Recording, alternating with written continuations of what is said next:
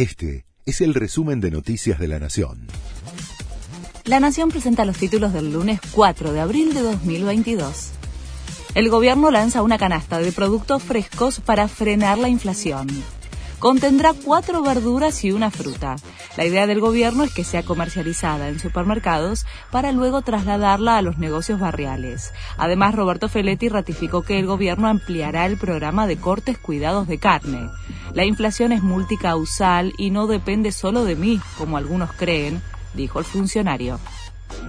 Anuncian el bono para los jubilados.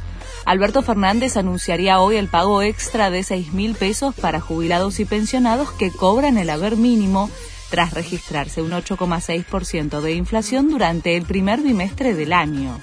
El pago se efectivizaría en la segunda semana de abril. El presidente de Chile llegó al país en su primer viaje internacional en funciones. Gabriel Boric viajó acompañado por varios funcionarios, parlamentarios, ministros de la Corte y empresarios chilenos para cumplir una intensa agenda. Esta mañana se reunirá con Alberto Fernández, firmarán acuerdos bilaterales y luego brindarán una declaración conjunta.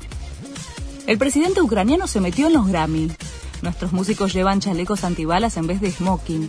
Ellos les cantan a los heridos en los hospitales e incluso a quienes no pueden escucharlos, dijo Volodymyr Zelensky a través de un video en medio de la gran ceremonia de la música. Mientras la guerra no da tregua, con explosiones y ataques en distintas ciudades ucranianas. Aplican el derecho de admisión a más de 300 barras de River. La medida fue tomada por el Ministerio de Justicia y Seguridad de la Ciudad de Buenos Aires por los incidentes que ocurrieron en los últimos encuentros del club como local, frente a Gimnasia y a Boca.